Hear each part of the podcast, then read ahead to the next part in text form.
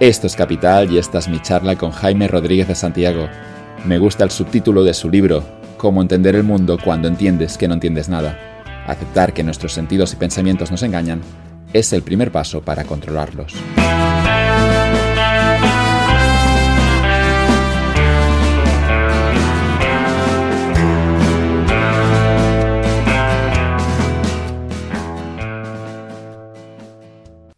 Este podcast está patrocinado por Equito App. Muchos españoles no pueden invertir en inmuebles porque los bancos exigen un capital alto antes de conceder un préstamo. Equito App llega para cambiar esto. Nuestra aplicación te permite invertir en inmuebles desde tan solo 100 euros, en menos de dos minutos, y con tu móvil, para recibir rentas al final de cada mes. Equito tokeniza los activos inmobiliarios para hacerlos accesibles a todos con el código NB543, obtén 30 euros por una primera inversión de 500. Esta es una oferta válida por un tiempo limitado. Entra en equito.app para conocer todos los detalles de este bonito proyecto.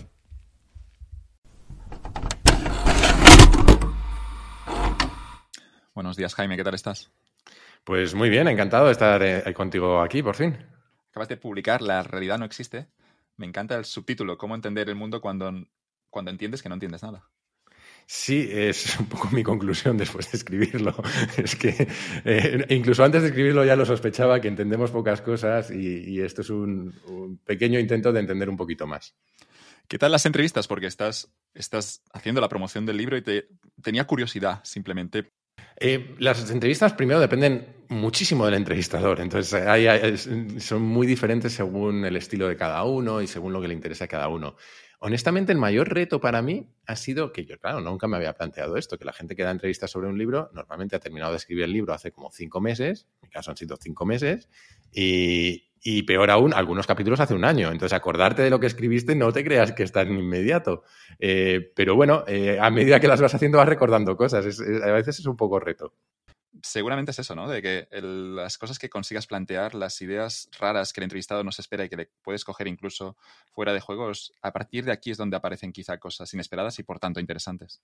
Yo creo que eh, sí, y además de eso hay una cosa que es muy importante, que cada uno la genera de una manera distinta y con mayor o menor intensidad, que es la química que generas con la persona que hay enfrente. Em, estuve ayer con, un buen amigo mío, que es Alex Fidalgo, que es eh, un crack de las entrevistas, eh, tiene lo que tú digas, uno de los podcasts más importantes de entrevistas, y, él tiene una facilidad alucinante para hacerte sentir cómodo. Y una vez que estás cómodo, em, no es que bajes la guardia, porque él no va a ir a pillarte, pero sí que eh, pues te expresas de otra manera, te sientes más libre de explorar ideas que a lo mejor tienes menos, menos sólidas o menos tangibles o menos trabajadas. Y, creo que de ahí surgen cosas, cosas especiales. Eh, yo me imagino, a mí me han ofrecido alguna vez entrevistar a gente bastante famosa, pero que posiblemente no había escuchado Kaizen en su vida. Y mi mayor preocupación es, esta persona no tiene ningún vínculo emocional y generarlo va a ser muy complicado. El vínculo estoy pensando en la entrevista que estamos hablando hoy. ¿no? Hmm. Miraba, miraba a la gente y digo, bueno, y está Jaime con ganas de charlar contigo. ¿Habrá algo que, hace que, que, funcione un poco mejor esta, esta charla? Pero el otro lado igual, eh, por mí, no por hacerte la pelota, pero, pero a ver, yo te, sabes que te entrevisté en Kaizen, te he seguido desde hace tiempo y, tenemos cierta relación, aunque sea a través de Twitter y de conocernos, etcétera. Y, eso rompe un montón de barreras y obviamente todo sería más fácil y mejor si estuviésemos en el mismo sitio físicamente, pero creo que hace todo más fácil. Pero muchas veces el problema de un periodista cuando tiene que cada día entrevistar a alguien en, en esos programas y luego intentan generar la complicidad, pero el momento en el que no han pagado el precio, lo, que ocurre es mm. que siempre sabe la otra parte que el periodista es bueno haciéndolo, te hace sentir incluso cómodo, pero esa persona nunca va a conectar tanto como eso que decías antes de Alex Hidalgo. Sí, a ver, yo soy muy compasivo con los periodistas en general. Eh, mucha costumbre de criticarlos, pero lo cierto es que su profesión ha cambiado tanto y las dinámicas han cambiado tanto que es que el que te va a entrevistar por el libro a lo mejor tiene que hacer cinco entrevistas esa semana de cinco libros y no se ha podido leer todos, es imposible. Eh, o estoy pensando en Buena Fuente, este tipo de, perfiles, que es imposible que sepan todo lo que ha hecho todos los entrevistados que van, porque son todas las noches gente nueva y varias personas. Eh, pero, pero sí, claro, se disfruta mucho más cuando la persona que tienes en frente, eh, conoce el contenido, eh, porque además le puede sacar muchas veces mucha más miga que ir más allá de los títulos de los capítulos, que en el fondo es lo que se hace, o, el dossier de prensa que se envía, que hay un pequeño resumen para. Yo no lo sabía, por cierto, pero cuando se envían libros a periodistas, pues se envían junto con un dossier de prensa en el que hay un pequeño resumen para que sepan de qué va la película. Vamos a hablar del libro que, primero te decía antes off the record que, me encanta la portada y te quería preguntar por esa decisión de elegir ese tomate escondido en la portada. Mm, pues eso fue eh, una, un poco de serendipia, porque fue eh, yo estaba escribiendo todavía y empezamos a trabajar la portada en paralelo. Y, la, eh, la, gente de, la editorial de Aguilar me mandaron tres opciones. la idea era siempre la misma, era escondemos algo en un color. Y entonces una de ellas era un patito de goma y se veía solo el, pico del pato de goma en un amarillo. Otra de ellas, era un huevo frito, entonces era todo blanco y se veía pues la yema. Em, y, la, última era, creo que primero fue una cereza y acabamos en un tomate. y la, casualidad eh, fue que en paralelo en el libro, y ellos no lo sabían, había un ejemplo sobre un tomate, que es de un tipo que se llama Hoffman, que, es un neurofísico, y él habla de... Utiliza el tomate para explicar cómo nuestra percepción de la realidad está... Eh, eh, según él, es completamente imposible que percibamos la realidad como es. yo tengo mis, mis, matices para eso, pero según él es completamente imposible. entonces, después de debatirlo un poco, aprovechamos la excusa del tomate para añadir otro ejemplo más sobre un tomate en el libro que, es el que yo uso para, explicar de qué va el libro. Y el libro en el fondo va, eh, lo conté en Twitter también, yo si te pregunto qué es un tomate, un tomate es un montón de cosas en tu cabeza. Es la experiencia física de, de gustarlo, de tocarlo, cómo huele, pero es también eh, tu, conocimiento de los tomates y tus experiencias psicológicas con ellos, si te gustan o no, lo que piensas de ellos, etcétera. Y es también lo que la sociedad piensa de los tomates y te han enseñado a ti, que si son una fruta o una verdura, que es una cuestión bastante polémica, em, cosas de esas, ¿no? Y claro, un tomate no da tanto juego, pero podemos trasladar ese, ese mismo modelo, lo podemos trasladar a qué es España, o qué es una infidelidad, o que son temas muchísimo más complejos. Y al final eh, el tomate o cualquiera de esos temas son modelos que tenemos en la cabeza de cosas. Y de eso va el libro, ¿no? De cómo construimos esos modelos y qué fricciones tenemos a la hora de construir modelos que sean fidedignos. Eso de qué es una infidelidad, estoy convencido que mucha gente va a utilizarlo, ¿no? Para argumentar o para, para defenderse en algún escenario comprometido. Bueno, eso eh, me inspiró para quien se tenga que defender o no, pero para quien le interesen estos temas, me inspiró un libro de una terapeuta que se llama eh, Esther Perel, que es una terapeuta de parejas muy conocida en Estados Unidos, que tiene un libro que se llama The State of Affairs. Eh, y ella hacía una reflexión interesante sobre eh, eso, qué es una infidelidad, quién define una infidelidad, quién la comete o quién la sufre, dónde se pasa de ser fiel a infiel, en qué punto exacto porque todos tenemos claros los extremos, y a mí eso es algo que me, gusta mucho del pensamiento gris, y es que todos tenemos claros los extremos, ¿no? Todos tenemos claro eh, qué es la, por poner un ejemplo distinto, qué es un asesinato y qué es una eutanasia. Pero los límites entre esos extremos son mucho más difíciles de definir. Y creo que la infidelidad está muy claro. ¿Dónde está, cuándo se cruza la línea? Y ella además iba un paso más allá y decía, en un mundo como ahora hiperconectado, en el que hay relaciones a distancia, conoce gente por internet, hay cibersexo, etcétera, ¿Dónde está la línea de la infidelidad? ¿Comete infidelidad quien consume pornografía a través de Internet? Sí, no. Hay un montón de líneas difusas que al final de lo que hablan es de, en la realidad compartida que tenemos con otras personas, con nuestra pareja o como sociedad, ¿qué es, cómo definimos esos límites? Eh, define mucho de cómo convivimos los unos con los otros y eso me parece apasionante. Y, que puede haber distintas definiciones, que obviamente lo bonito, y seguramente, y es uno de los puntos del libro, ¿no? Que lo bonito de los humanos es que por suerte somos distintos mm. y eso hace, digamos, nuestra, nuestras relaciones mucho más interesantes, de tener a gente que, puede percibir las cosas de forma distinta a cómo las percibimos nosotros. Sí, en general yo creo que la complejidad eh, puede ser un poco puede intimidar un poco entender que el mundo es tan, tan, tan absolutamente complejo y tan difícil de, entender pero a la vez creo que hace todo mucho más interesante. Estos días estaba releyendo para Kaizen un, un libro que leí hace tiempo, que es de Sarah Bakewell, que se llama em, Cómo vivir, em, una vida como de Montaigne, que habla de Montaigne precisamente. Es buenísimo, es denso, pero es buenísimo. No te lo acabas, es un libro que no te acabas nunca. Y, y me encontré con un parrafito que yo no recordaba, en el que hablaba de cómo Montaigne se, cuestionaba su percepción sobre el mundo, su percepción de los sentidos, esto hace un montón de siglos, claro, eh, y acababa llegando a la conclusión de que eh, corrías el riesgo de si eh, recorrías esa madriguera de conejo, acabar pensando que nada importa, acabar siendo nihilista, porque, bueno, como no puedo saber nada, nada importa, pero que para él simplemente lo hacía todo muchísimo más interesante. Eh, que las cosas fueran más complejas simplemente hacían la vida más interesante. Y es un poco mi perspectiva también con el libro y mi perspectiva vital.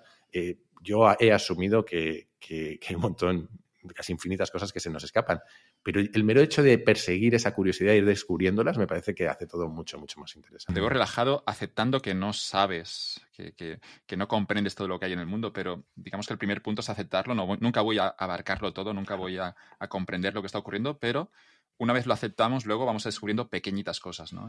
Sí, claro. Y, y, también eh, una de las conclusiones a las que he llegado que a mí me gusta mucho es ¿cómo decirlo? Eh, eh, separarte, separarnos un poco de nuestro propio ombligo, porque en la introducción del libro hablo mucho de Foster Wallace, que a mí me, me, ha influido mucho y me, gusta mucho, y tiene esta frase que me parece poderosísima de que todo en su experiencia de la vida le, refuerza una y otra vez la sensación de que es el centro absoluto del universo.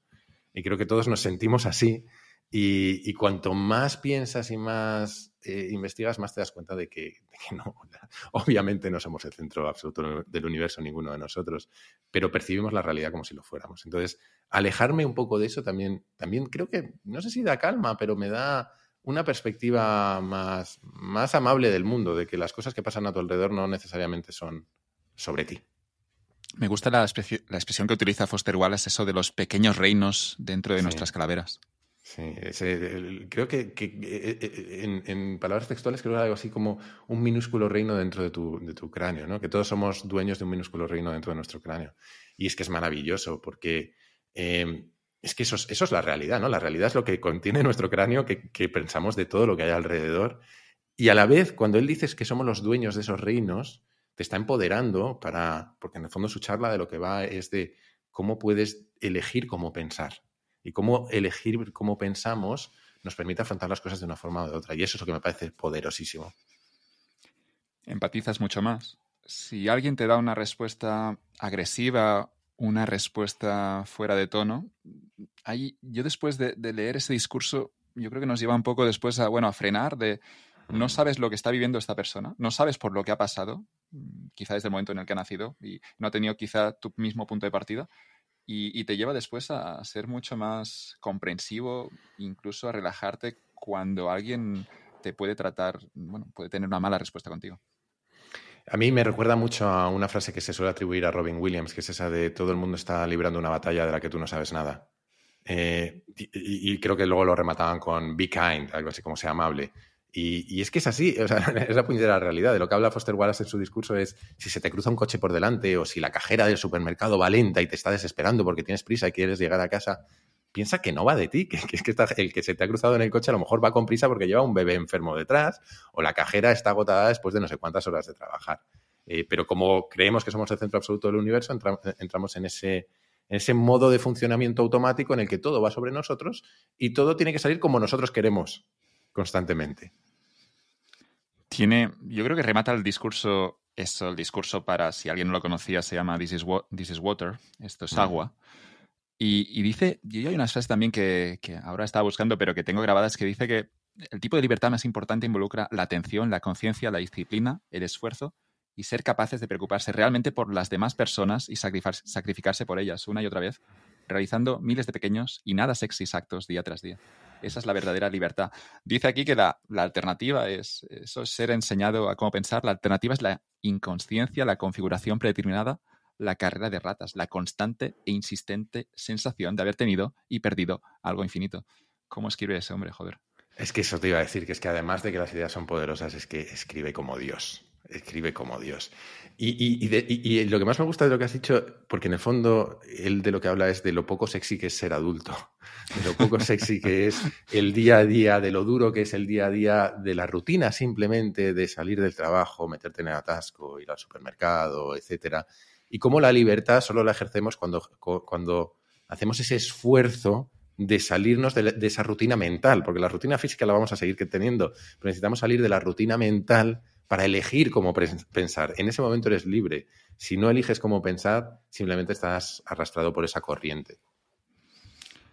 Sí, utiliza el concepto de, carrera de la rata, pero tenemos aquí la, idea de, vivir por defecto, ¿no? Una, mm. existencia, eso, esa, idea de la corriente que decías, que yo creo que, bueno, al menos yo me veo, ¿no? Que, puedes darte cuenta de que han pasado, que estás un poco dejándote llevar, que no tienes el control de tu vida y no sabes por qué, pero, pero estás llegando a algunos sitios, pero que tú no querías llegar allí, ¿no? Y, y aquí seguramente siempre hay una batalla que librar Ah, hay un mm. libro que me encanta, que no sé si has leído, que es El desierto de los tártaros, de, Dino Buzzati. te, lo, voy a traer cuando nos veamos, pero, pero, es que te, va a gustar. Pero sin hacer spoilers, básicamente es la experiencia de ese periodista en un periódico italiano que el hombre tenía ya una edad avanzada y tenía la sensación de que, bueno, he estado aquí, he tenido cierto éxito, pero es que creo que no he llegado a decidir sobre mi vida, ¿no? Y luego inventa un personaje, eh, su nombre es Drogo, Giovanni Drogo, que vivirá unas experiencias en una fortaleza militar, digamos que no llegará a controlar un poco los acontecimientos que van ocurriendo. Mm. A ver, y es que eh, hay una parte muy romántica en creer que podemos ser dueños de nuestro destino y, obviamente no somos dueños de nuestro destino, pero creo que necesitamos sentir de vez en cuando que tenemos agencia y que tenemos capacidad de influir en ese destino o en, nuestra vida. Em, yo siempre pienso sobre eso que creo que es más una cuestión de etapas, que hay etapas en las que eh, una vez que has que has pillado la corriente que, quieres seguir, está bien dejarse arrastrar, pero que de vez en cuando necesitamos nadar y cambiar de ella y, estamos siempre en esa tensión constante. Pero qué bonito es también dejarse arrastrar por una corriente positiva, que, sabes que te va a llevar a un buen sitio. Esto es muy bonito. Esto, esto estoy pensando que, claro, hay que encontrar, hay que buscar esa corriente. Y hay que saber reconocerla. Y hay que saber reconocerla, que no es tan fácil tampoco, ¿no? Eh, yo, eh, eh, y a ti te, he oído hablar de, opcionalidad muchas veces y le he dado muchas vueltas al tema de la opcionalidad. Y, y yo llego a la conclusión de que básicamente lo que hay es momentos de besar muchos sapos y momentos de casarse con la princesa. y, creo que van por ahí los tiros. Hay momentos en los que, y a ti te he oído decir esto, ¿no? Que al principio de las carreras profesionales hay que probar mucho, pero también hay momentos de compromiso. Y, yo creo que ese momento de compromiso es, es, también el momento de dejarte arrastrar por esa corriente. Has elegido una corriente y, no sé si dejarte arrastrar o nadar a favor de esa corriente. Y, compromiso es compromiso. No podemos cambiar ahora la palabra infidelidad. Hay que, hay que, hay que, ir con compromiso. Sí. Y por de hecho, volviendo a ese punto, conviene acordar la definición con quien sea que tengas que, acordarla.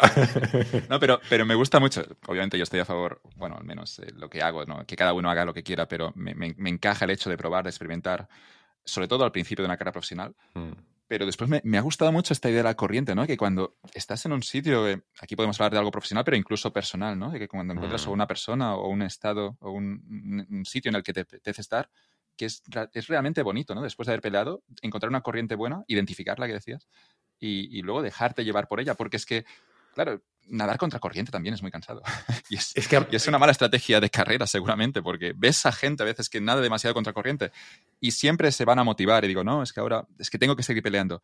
Y en mi cabeza siempre es, y obviamente también para mis propias decisiones, digo, es que si nadas mucho tiempo contra corriente, es que claro que puede ser una cuestión de esfuerzo y lo vas a sacar adelante, pero es que tanto nadar contra corriente puede ser una señal que es que simplemente este no es tu sitio. Vamos a acabar machacando la metáfora, pero estaba pensando mientras hablabas que que nos obsesionan mucho los estados de flow trabajando y eso de entrar en flow y, que todo fluya mientras, en un momento y ser súper productivos, pero que hay otro tipo de flow que es el de simplemente sentir que las cosas que tienes alrededor están en el lugar adecuado y que no necesitas hacer un esfuerzo especial por recolocarlas, que tu vida está eso, fluyendo. Y creo que es, que es ahí, en ese momento, cuando lo que tú dices, cuando, cuando uno se puede dejar arrastrar por la corriente un, poco hasta que a lo mejor se vuelve a descolocar algo, pero, pero hay momentos en la vida en los que las cosas simplemente fluyen y, creo que son momentos preciosos. Y que se va a descolocar, que no, que no te preocupes, que algo va a ocurrir. Seguro. Pero disfrútalo, ¿no? Cuando estás ahí eh, tumbado, en posición mirando para arriba en la playa, pues déjate llevar. Claro, con las gaviotas sonando de fondo.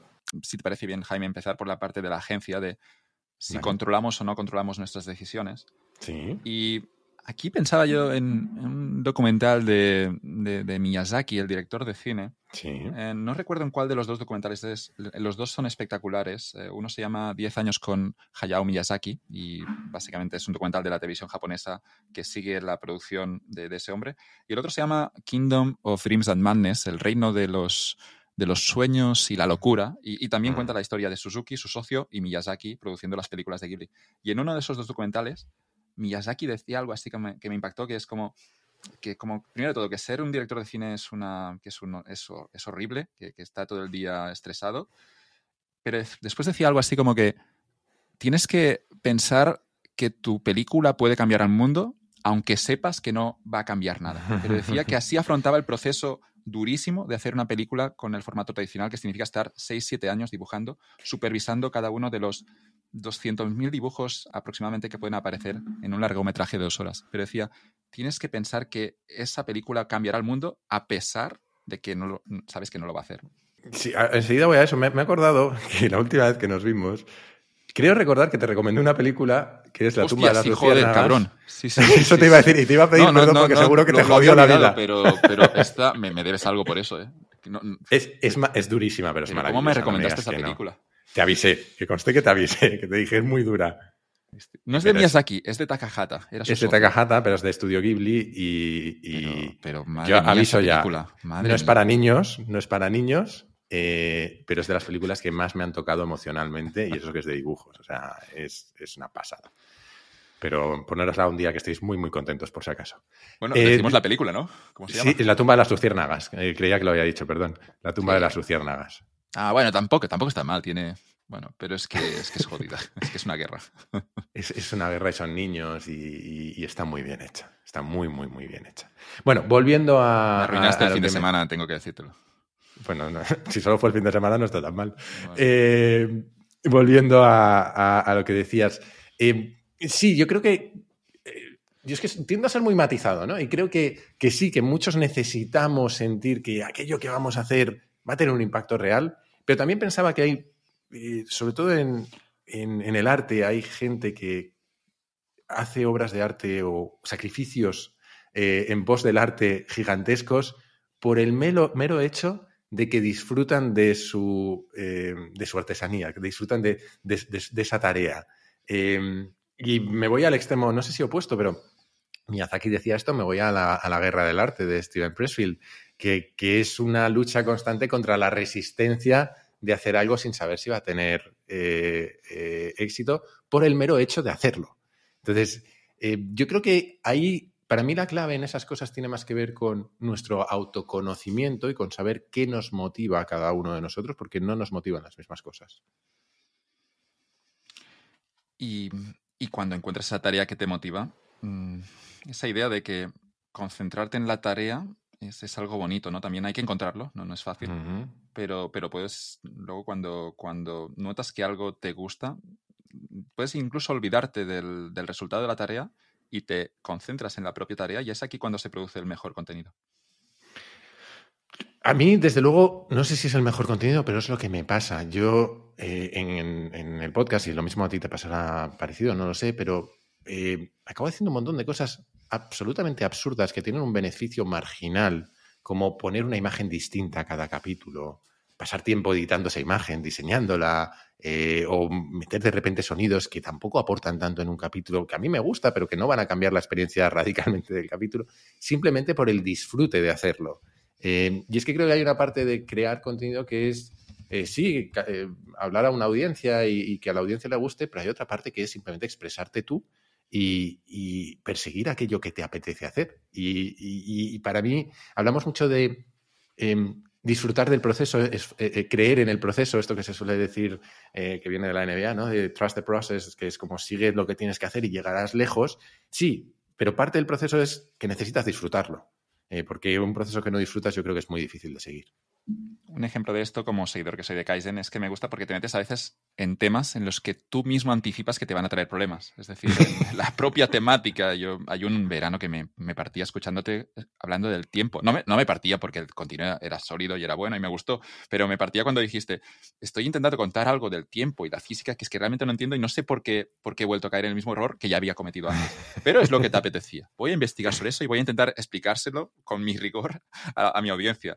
Y salieron, salieron episodios bonitos, luego los voy a compartir, pero me hacía gracia al principio cuando decías, es que me estoy metiendo en un sitio que sé que me va a traer problemas, pero benditos problemas, ¿no? Y me trajo problemas, quiero decir. Eh, yo lo disfruté mucho, pero hubo parte de la audiencia que dijo, eh, está fumada, tío. Eh, de hecho, hubo gente que, me, que ahí dejó de escuchar y luego volvió, pero, pero hubo gente que, que, que, colapsó.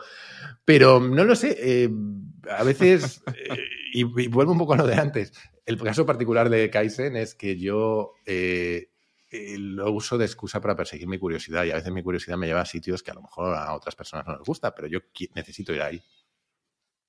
Y, no puedes, no puedes de algún modo, porque hay esa tentación cuando las cosas empiezan a ir un poco bien, cuando las métricas crecen de voy a crear ese contenido que, que, genere más engagement, ese contenido que me pueda pedir la comunidad. Pero si hay algún secreto del éxito y es que tienes que hacer el contenido que a ti te apetece y olvidarte un poco de lo que puedes percibir que la gente quiere y todo eso, haces lo que tú quieres y eso es lo que te lleva donde estás y eso es lo que te permite seguir creciendo luego. Quiero pensar que sí, al menos me lo racionalizo así para seguir haciendo cosas y hablando de cosas raras. y no tener que hablar de cosas que no quieres. Claro, es, que, es que si no, ah, también. mira, yo sí creo que hay un secreto del éxito que no es condición suficiente, pero es condición necesaria, que es la constancia. Y creo que la constancia es prácticamente imposible de alcanzar si no lo que haces no resuena contigo. Entonces, para mí, eh, el, perseguir esos temas es la condición para que resuene conmigo y para seguir adelante. Hacía un pequeño tuit Taleb hace unos días hablando de esa famosa regla de las 10.000 horas, de la que se ha escrito mucho el libro más famoso, el de Gladwell, de Outliers, que, que decía Taleb algo así como, tiene sentido luego, que es como que no es que tengan un talento especial, sino que eh, simplemente la gente que puede estar 10.000 horas haciendo algo es porque realmente les interesa y eso hará que, se desarrollen en esa, en esa cuestión. A ver, si hay un bucle de realimentación positivo clarísimo ahí. Eh, bien porque tengas el talento para hacer algo. Si no te interesa, no vas a estar 10.000 horas, venía a decirte. Claro, pero bien porque tengas el talento y se te dé bien y entonces tengas la realimentación positiva de que vas progresando, o bien porque lo adoras, es la única forma de, aguantar tanto, es que tiene que, producirse ese bucle, si no, no, nadie va a aguantar. Yo no habría hecho 160 y tantos capítulos de Kaizen si no me gustara. Y lo puedes ver con algunos podcasts, ¿no? Que, están, que están 10, 11 episodios, pero si nadan tanto contracorriente, después al 15 o al 20 lo dejas. Yo suelo, de hecho, doy a veces, esto es una, una, digresión un poco rara, pero doy a veces charlas para emprendedores y, utilizo a Super Mario de ejemplo y les digo, mira, tú tienes un, fontanero de Brooklyn que se ha hecho famoso en todo el mundo y, y, que ha ganado millones de monedas y lo ha hecho básicamente porque todo lo que hacía lo hacía por la princesa, no por hacerse rico. Entonces, siempre les digo, hazlo por la princesa eh, que en el fondo es, eh, porque si tú te quieres hacer rico y emprendes, enseguida vas a tener un montón de tentaciones, mucho, hay muchas formas más fáciles de ganar algo de dinero que emprendiendo y pegar el pelotazo es muy difícil. Entonces vas a tener tentaciones gigantescas. Necesitas una motivación adicional. Ganar dinero mola y tiene que ser parte de la ecuación probablemente, pero no puede ser la única. Que cada uno sepa darse esos objetivos. Luego está la parte realmente si controlamos o no. Si lo piensas mucho, te puede llevar a encerrarte en tu habitación y no salir de ella. Pero para mí sigue teniendo sentido ese modelo del que hablamos antes de aquí, de tú sabes que el mundo es... hay muchas cosas que se te escapan, pero luego te das la, la sensación de agencia, te das la, la un poco te autoengañas convenciéndote que puedes cambiar algo. Y aquí un poco la parte fascinante de todo eso, que el momento en el que tú te convences de que puedes cambiarlo, seguramente puedes influenciar un poquito en ese mundo tan, tan aleatorio. Sí, aparte que creo que en el libro también hablo de algo parecido cuando hablo de, eh, yo digo que la realidad tiene tres características que la hacen eh, especialmente difícil de abarcar para nosotros, que es que es compleja, es eh, incierta y es impermanente. En realidad están interrelacionadas entre sí, es posible, pero me gusta separarlas porque todos se entienden mejor. ¿no? Eh, si la realidad es incierta, si las cosas son todas completamente aleatorias o si tenemos un destino, en la práctica nos da igual, porque yo, por lo menos a mí me da igual. Yo siento que tengo capacidad de influencia y a lo mejor estoy predestinado por mis genes, por mis sesgos o lo que sea para en cada momento tomar determinada decisión y el libre albedrío no existe. Pero es que me da igual. Yo siento que tengo esa capacidad de decisión, entonces necesito darme herramientas con las que ejecutarla. Eh, y, creo que es un poco lo que tú dices. Eh, sí, nos podemos abandonar al nihilismo y, asumir que no podemos hacer nada, pero eso es una decisión también. Y a pesar de que se nos escapan muchas cosas y a pesar de que quizá controlamos muy poquitas, mm, puede tener sentido jugar este juego mm. em, convenciéndote que, que, tus, tus, tus, tus acciones tienen un impacto o pueden tener un impacto sobre mucha gente. Y eso será el primer paso para que menos pueda pasar eso, ¿no? Y quizá lo habrás visto con el podcast, ¿no? Tienes muchos seguidores. Ahora con el libro, mm, esa persona, una persona puede leer ese libro, pues, estás, no sé si eres consciente de esto, Jaime, pero puedes cambiar la vida de una persona, ya lo habrás hecho, y eso es una responsabilidad también. Pues me ha llegado alguna historia muy bonita y, es una responsabilidad, como tú dices, y hasta cierto punto intento no pensarlo demasiado, porque a veces... No vas a publicar nada. No, pero a veces te eh, Ojalá te vaya eh, bien, pero no lo sé. Claro, y de hecho en la, en la comunidad Kaizen también tenemos mentorías y, es algo que me da mucho, mucho pudor porque eh, a ver, cada uno tenemos nuestra experiencia en la vida y dar consejos o transformar la vida de otra persona es muy difícil y sobre todo no sabes qué va a funcionar y qué no. Entonces, no lo pienso mucho. Hay gente que me llegan historias muy bonitas y, algunas las guardo con mucho cariño y, por supuesto, hablo con todo el mundo. Pero, pero siempre eh, aquí tengo la ventaja de que tanto el libro como Kaizen van de, oye, no hay certezas. Y como no hay certezas, yo te digo, yo no tengo certezas en lo que te voy a contar, pero te doy mi punto de vista y tú con ello armas lo que, lo que consideres, que creo que es lo más honesto que puedo hacer para cerrar este tema de los procesos, me, gustaba la historia em, en la película El gato pardo, inspirada en el libro. Em, la película la dirigió Visconti. Me contaban, no recuerdo quién me lo contó, ahora voy a quedar mal, pero me contaban que em, en unas secuencias no salía como Visconti quería, y es un gran palacio en, en Sicilia, pero Visconti descubrió que los armarios están vacíos en esa secuencia, pero estaban cerrados.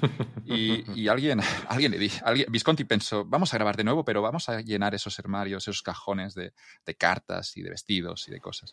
Lo hicieron, los armarios siguieron cerrados y el técnico, el productor le dijo, pero señor Visconti, ¿por qué, por qué va a llenarlo esto si, si, no, si no se ven, si se está cerrado? Y la respuesta de Visconti es que Dios lo ve, Dios, Dios lo puede ver. Eh, aquí que cada uno defina a Dios como, como, considere, pero la idea yo creo que es la misma, es que, que Visconti volvió a grabar la, la, secuencia y luego cuando la tuvo grabada dijo, ahora sí, ahora ha salido bien. Eh, a Visconti le, le, satisfacía eso, pensar que, que, ahora estaba bien porque, porque, claro, porque todo estaba en orden y, y, tenemos un poco eso, ¿no? De, de, que tenemos a veces que, eso que decías antes de, trabajar cositas pequeñitas en el podcast, de editar algunos logos que quizá nadie puede ver y quizá nadie percibirá, pero para ti es importante y por eso lo haces. Y vete a saber si Visconti simplemente eh, se autoconvenció de que entonces estaba bien y había salido igual que el anterior, o, misma, escena. O, la dinámica transformó en la química que había en el, set de rodaje, que puede ser el mero hecho de cambiar cosas. Me estabas recordando a, Javier Cansado, que es un humorista que yo adoro, y que siempre se queja de que en las películas las maletas no pesan. Dice, siempre critica las películas, pero dice, la maleta no pesa. Todo está muy bien en la película, pero esa maleta no pesa, va vacía y se nota. y bueno, eh, pues lo mismo es que de verdad va vacía y se nota. Claro, claro. La película Visconti, la, la maleta, el tipo le va a meter ladrillos ahí. no, esa sí pesa. Sí, sí. No, no, aquí hay los, los directores más, más zumbados. Seguramente el campeón aquí es Kubrick. Jugaba con eso, Kubrick, en algunas de sus, sobre todo las últimas películas, en El Resplandor. Em, sí, volvió loco a Nicholson, lo volvió loco. Lo, volvió loco, lo volvía loco, ¿no? pero, pero después, claro, conseguía esa reacción y cuando le metía la cámara delante, en esos ojos luego ya había la desesperación, la locura de Nicholson, de Kidman, de Tom Cruise, de toda la gente que trabajó con ese Kubrick, que, que era un obses, era un obses, estaba obsesionado eh, por, por, por, todo. Estaba tratando de, de, recordar, em, no sé en qué película fue, yo creo que fue en el propio Resplandor, que le hizo repetir, si mal no recuerdo, eran como 40 veces, no, ciento, ciento y pico veces, una escena en la que simplemente se bajaba del coche y cerraba la puerta. Entonces lo volvió loquísimo, loquísimo, loquísimo. Pero bueno. Yo lo había visto con un documental de Kubrick, en una escena en la que había solo un actor, sino en una escena de Barry Lyndon, donde ah, había muchos extras. Y hablaba el técnico, no sé si eran técnicos de uno de los de sonido o algo así, y decía que se había repetido la escena 102 veces. Y el propio involucrado en esa escena con 100, 200 extras decía que quería matar a Kubrick, que su sentimiento era quiero, quiero, quiero, quiero ir a por ese hombre, le quiero. Pero se controló y, luego salió que seguramente una buena escena gracias a, ese director. Mm. Bueno, no, no sé, que cada uno lo gestione como quiera, yo no tampoco... Los no, vuelvas loca, no, no loca a la gente si puedes evitarlo, pero sí. Sí, no, no, es, no, es, no es bonito ¿no? hacer eso. Pero, bueno, por eso hablamos de Kubrick y no hablamos de otro, porque estuvo dispuesto a llevarlo más lejos.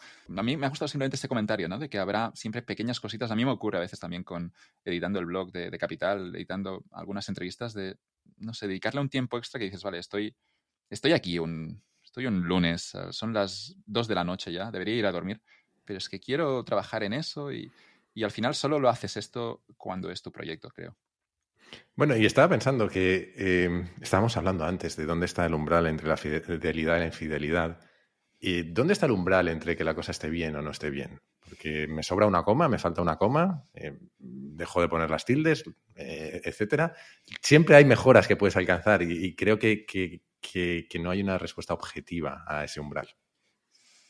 En el caso de Kubrick, las últimas películas estuvo ya 7, 8, 9 años preparándolas. Em, cuando la gente había el caso contrario sería el de Woody Allen, que hace películas como churros. Nada contra Woody Allen, pero digamos que Woody Allen no sería perfeccionista como Kubrick, ¿no? Y aquí, de nuevo, que cada uno tiene que, buscar cuándo está satisfecho ya con el producto. Pero es curioso porque Woody Allen, hemos dicho esto, que Kubrick repetía la escena 100 veces.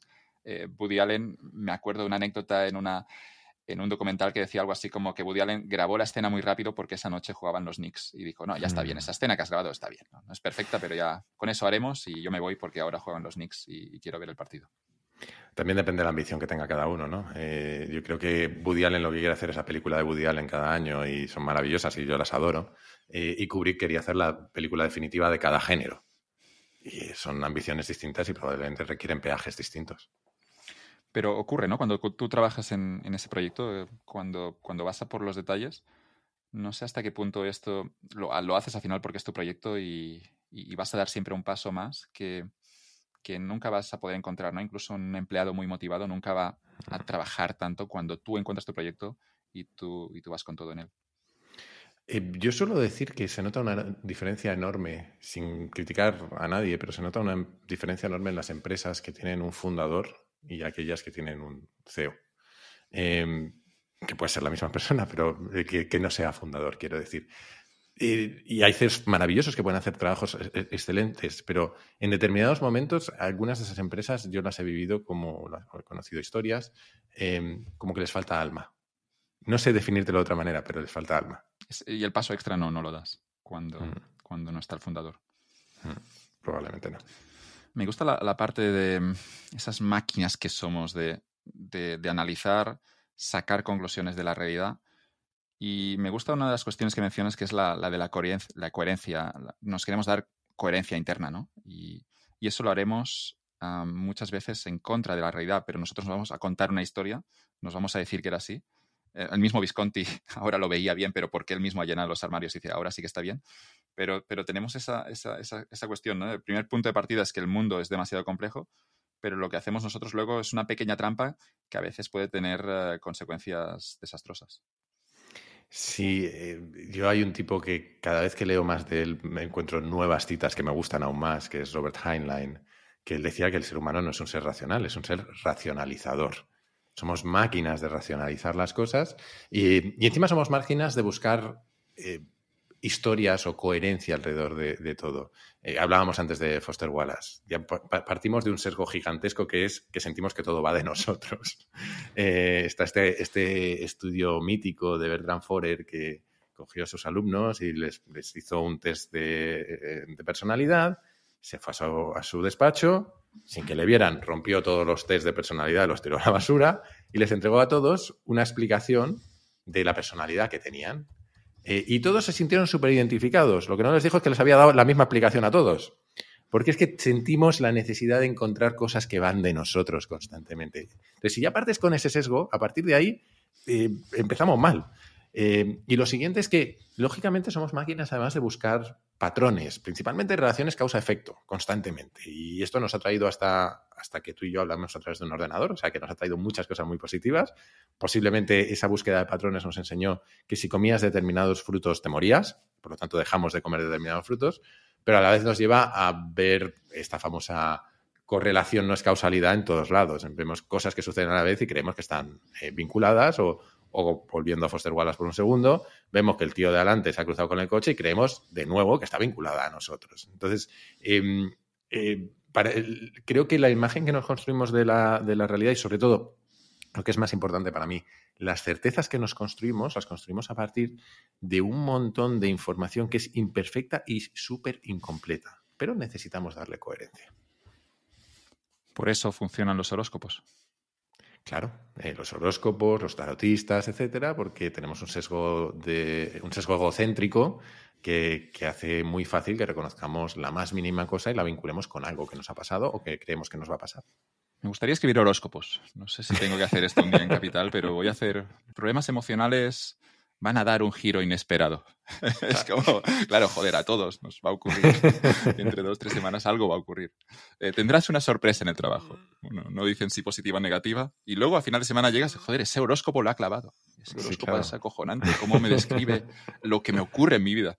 Pero es que está escribiendo la vida de, todos los demás también. No, no, son los, no es la posición de la luna, es, es, básicamente eh, que, ocurre a todo el mundo. Claro, y más allá, ¿no? Porque eh, me estaba acordando del caso de, que cuento en el libro de Dorothy Martin. Eh, para quien no sepa, eh, habréis oído hablar este término de disonancia cognitiva, que se, dice mucho, que lo inventó un tipo que se llama Leon Festinger. Y Festinger tuvo una genialidad absoluta, y es que en el año cincuenta y tantos leyó en un titular de un periódico que, que el mundo, alguien había profetizado que el mundo se iba a acabar como una semana después por un diluvio que venía Em, y que una secta, dirigida por esta mujer que se llamaba Dorothy Martin, eh, se iba a reunir en la casa de Dorothy Martin para que le recogieran los extraterrestres. Y este tipo hizo lo que habría hecho cualquier persona con dos dedos de frente, que fue infiltrarse en la secta y estudiar qué pasaba. Y lo que es maravilloso es que eh, llegaron las 12 de la noche, había un montón de gente ahí, un grupo de seguidores ahí, que habían dejado sus familias, habían dejado sus ahorros, habían dejado todo, y por lo que fuera, ni vino el diluvio ni los extraterrestres aparecieron.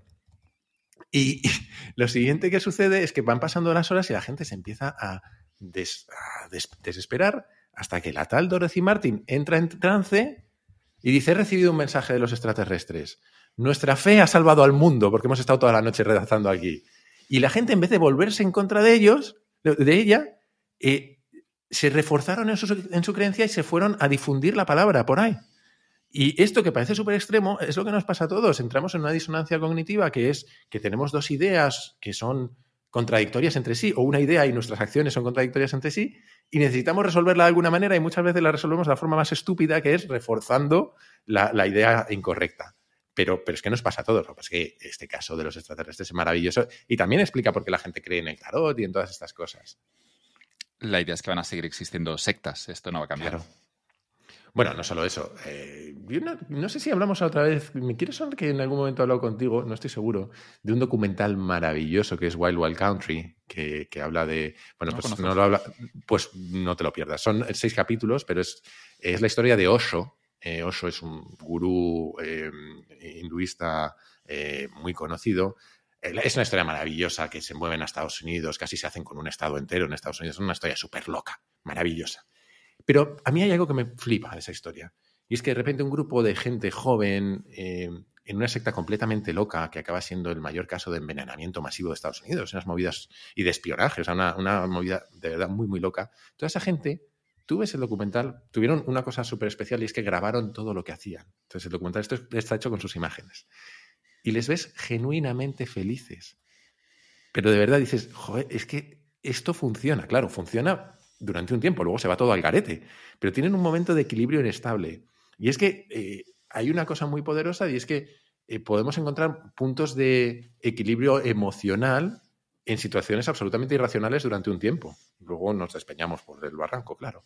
Pero, pero creo que es, es realmente... A mí ese documental me dejó muy tocado por, es, por otro montón de cosas, pero por eso en particular, por ver gente que era genuinamente feliz dirigiéndose como, pues como cuando vas a, un vas a ver un tren que se va a estrellar, pues ves, esto no puede salir bien, pero esta gente está siendo feliz durante este rato. El publicista Don Draper de la serie Mad Men decía, tiene una frase que es, la gente quiere que le digan, people want to be told so bad what to do. La gente quiere que le digan qué hacer, está tan desesperada por, para que le digan qué hacer con su vida.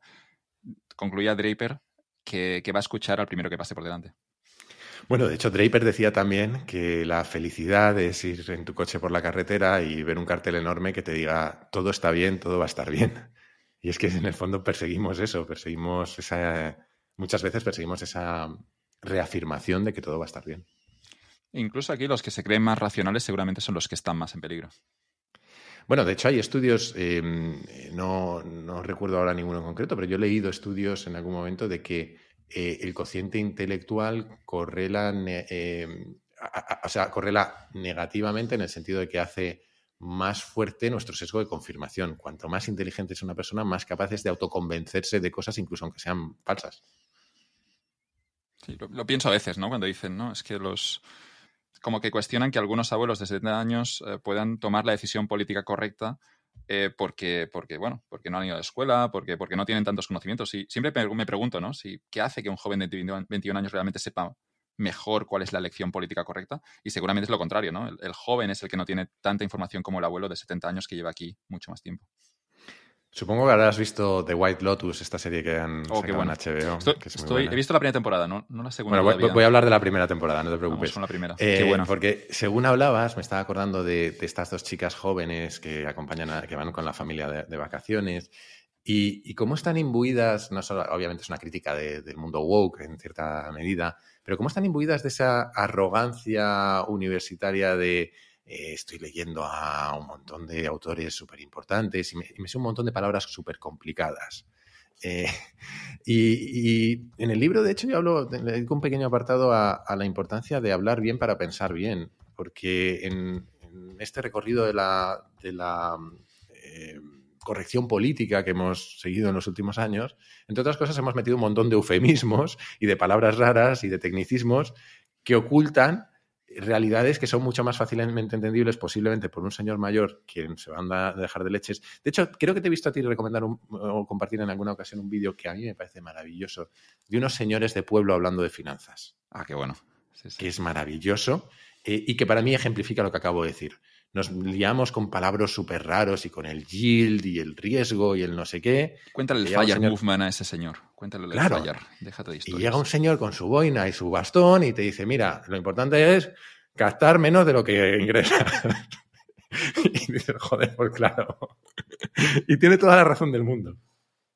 En, esos, en esas dos chicas personajes de White Lotus ah, tenemos ese modelo que, mencionas en el libro que es el Dunning-Kruger, el efecto Dunning-Kruger. totalmente. Que dentro de este efecto Dunning-Kruger, te dejo que lo cuentes, pero siempre me ha gustado el concepto del monte estúpido. El, hecho de, percibir de que puedes saber algo cuando lo que has hecho simplemente es, es leer por media hora sobre un tema, eso no te hace un experto.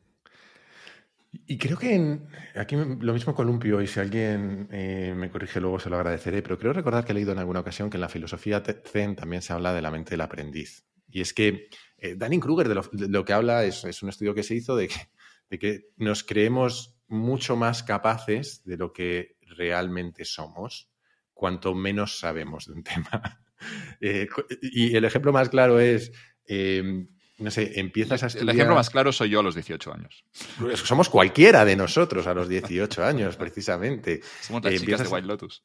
Claro, empiezas a estudiar sobre cualquier tema, descubres un poco y, notas que sabes un poquito más que la persona de al lado y te crees que sabes todo. Y, lo que dicen los, la, filosofía zen es que el verdadero eh, maestro es el que mantiene la mente de aprendiz durante toda su vida y el que solo cuando empiezas a dominar una tarea te das cuenta de todo lo que te queda por saber. Solo te vuelves consciente de todo lo que te queda por saber. Por poner un ejemplo que mucha gente entenderá, em, muchos hemos jugado al fútbol y sabemos que somos mejores o peores, eso es muy malo. Pero dices, sé disparar, sé tirar. No, no sabes tirar, sabes pegarle una patada a un balón. Llega un profesional y un profesional, eh, consciente o inconscientemente, maneja muchísimos más registros, mucho más sutiles que tú no eres ni capaz ni de imaginar. En el fútbol habría también un bonito autoengaño. Yo con 13 años pensaba que podría jugar en el Barça todavía, a pesar de que no me habían llamado nunca. no estaba ni jugando, no, no tenía ni, estaba en el banquillo. Pero en mi cabeza imaginas, ¿no? Eso de jugar una final de Champions, de... Pero, pero es evidente desde fuera que es que tienes cero opciones, ¿no? No hay un 0,0001, es cero. Pero en tu cabeza es, bueno, quizá va a ocurrir. Y me imagino, no lo sé, porque a mí me ha pasado con otros, no te sé poner un ejemplo, pero me siento identificado con lo que acabas de decir, que no solo eso, sino que te eras capaz de imaginarte la historia que te iba a llevar hasta ahí. Bueno, ahora no estoy jugando, pero un día de repente marco un gol y no sé qué y tal. Somos capaces de construir esas historias. Y luego llega alguien y, el mensaje es, he llegado porque lo he visualizado, lo he construido. Me acuerdo de una campeona del Open de Australia de hace dos años, que también cuando recibió el trofeo, eh, la chica dijo, no, no, es que animo a todo el mundo a perseguir tus sueños porque lo que sueñes lo vas a conseguir. Bueno, lo has conseguido tú, pero yo no, yo no juego en el Barça, joder. No, claro, lo, que pasa es que la visualización en general como ejercicio eh, es súper poderosa para alguien que tiene la capacidad técnica de hacer las cosas, porque te prepara, pero no te sustituye además. Si yo soy torpe jugando al fútbol, puedo visualizarme jugando la final de la Champions, que no la voy a jugar. Hablabas de la frase esta, que está en el libro de, de Heinlein, de Robert Heinlein, del ser humano no es racional, es racionalizador. Em, lo vemos claro, a veces puede parecer que esto está lejos, Si nos formamos y. Bueno, por estadística lo verá algún oyente ahora que está en una secta, pero La mayoría de nosotros no estamos en una secta y podemos parecer como, ah, bueno, qué tontos son los demás. Pero esto no me afecta a mí. Pero esta idea de racionalizador nos afecta a todos, ¿no? Y, y, lo podemos ver como ejemplos como con las rebajas, ¿no? De que puede haber una primera decisión emocional, tú compras algo porque puedes ver que el precio es atractivo, llegas a casa, en ese momento deberías un poco reflexionar sobre lo que has hecho, reflexiones sobre si necesitas realmente ese par de zapatos cuando ya tienes, no sé, 12 o 13 en casa, y lo que ocurre es que luego mm, aparece esa parte más racional y debería de algún modo convencerte de que no necesitas más zapatos porque ese dinero estaría mejor en otro sitio, pero la parte racional de algún modo será esclava de la primera decisión emocional instintiva que hemos tomado y vas a encontrar algún motivo, cualquier excusa para justificar esa compra. Me has abierto tres melones. El primero. Tira, tira, no. Eh, el primero. Eh, no, bueno, no estamos en ninguna secta, pero tú y yo hemos invertido en Bitcoin. Eh, yo, me he puesto los ojos láser. Estuve, medio año con los ojos láser. Sigo creyendo en Bitcoin. Si alguien nos escucha, yo creo en Bitcoin, pero, pero tenía los ojos láser. Pero acabas de decir una palabra clave. Creo en Bitcoin. Hay una parte de fe detrás de eso, ¿no? Por supuesto. Y hay una serie de dinámicas que nos empujan, nos empujan a eso.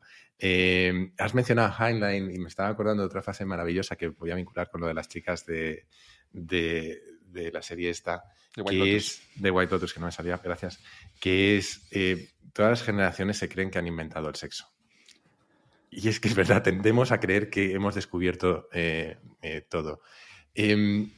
todo. Em, sí, la capacidad racionalizadora que tenemos es alucinante. No solo cuando volvemos de rebajas, todos conocemos casos de médicos que fuman o de personas que fuman y saben que es malo y dicen, ya, pero es que de algo hay que morir o mi abuela vivió hasta los noventa y tantos años. Eso es una racionalización y la hacemos todos, porque esta disonancia cognitiva que he tocado de pasada antes, que hablaba de, Festinger, eh, la hemos sentido todos y además es profundamente incómoda.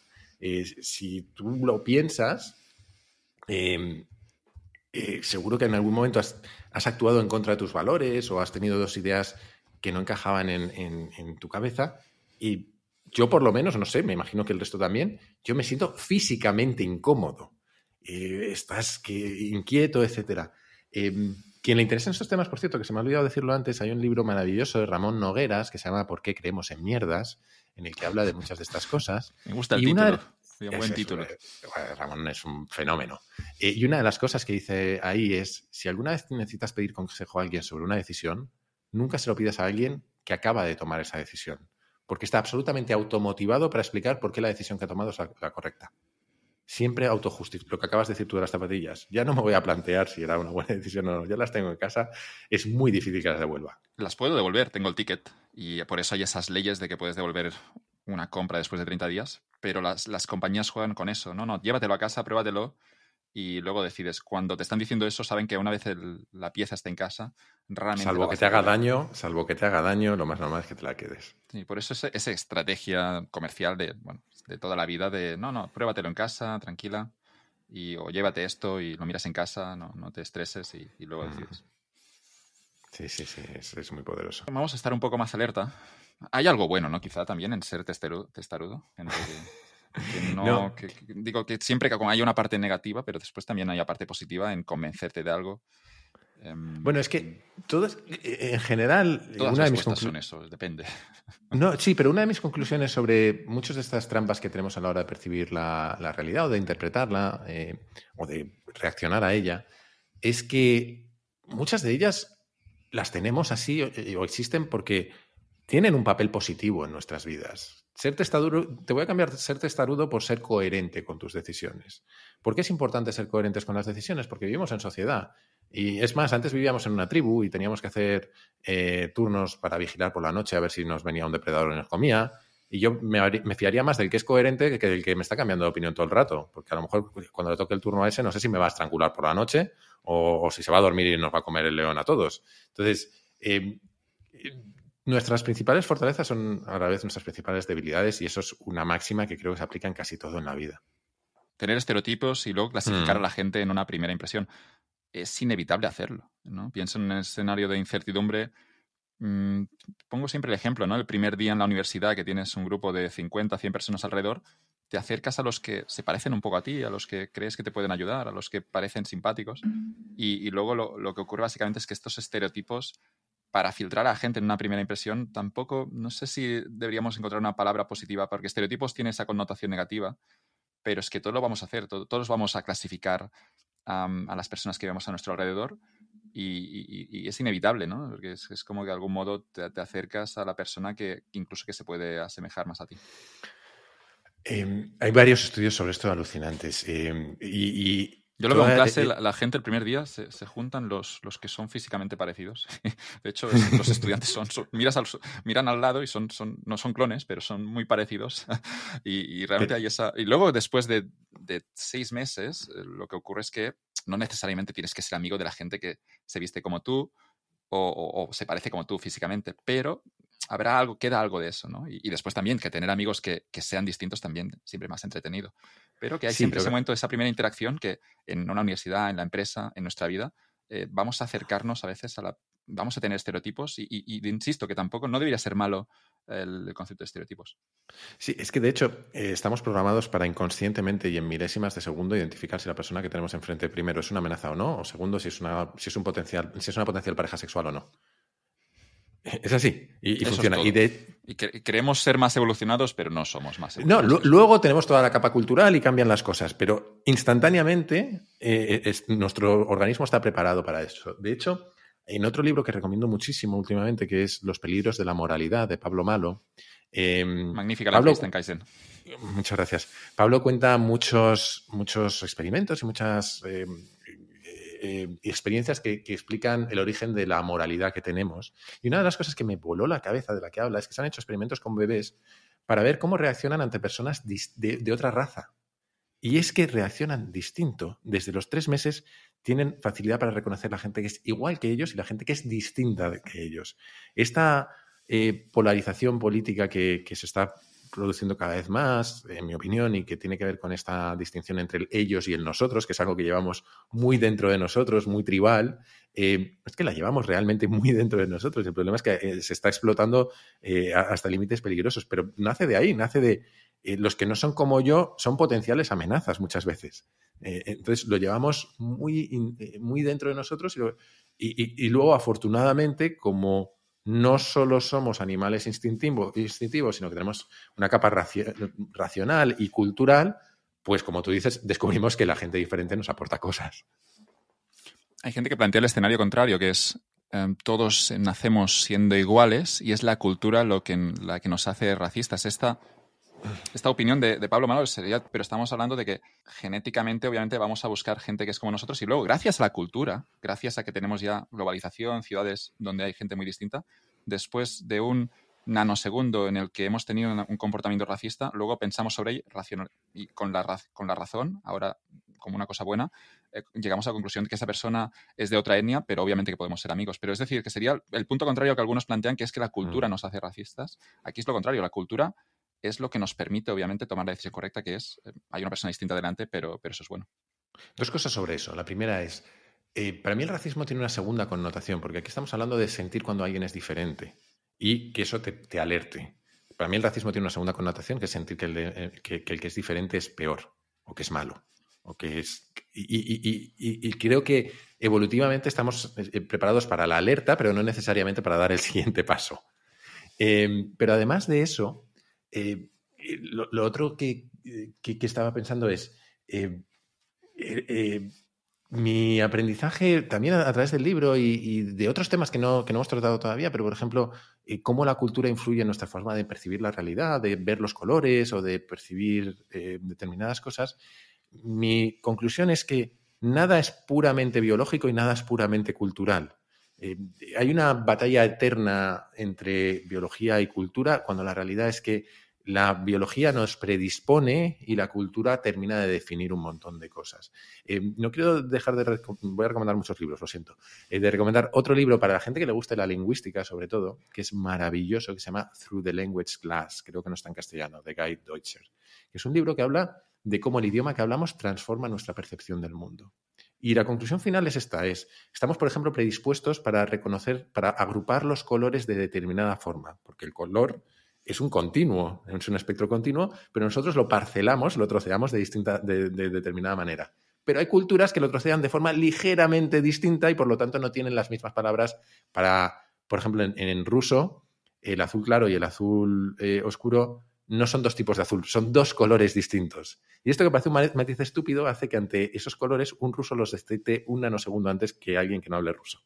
Entonces, hay matices sutiles que tienen que ver con nuestra cultura que se apalancan sobre las predisposiciones biológicas. Es fascinante todo eso. Estamos determinados por, por el país en el que hemos crecido, por las reglas que tenemos a nuestro alrededor, pero eso no significa que no haya una parte biológica que yo creo que algunos niegan, ¿no? No sé si, al menos veo que, hay gente que construye el discurso que es la cultura es el único factor. Esto, bueno, no soy experto, pero es falso, ¿no? La... Ser más provocador que tú.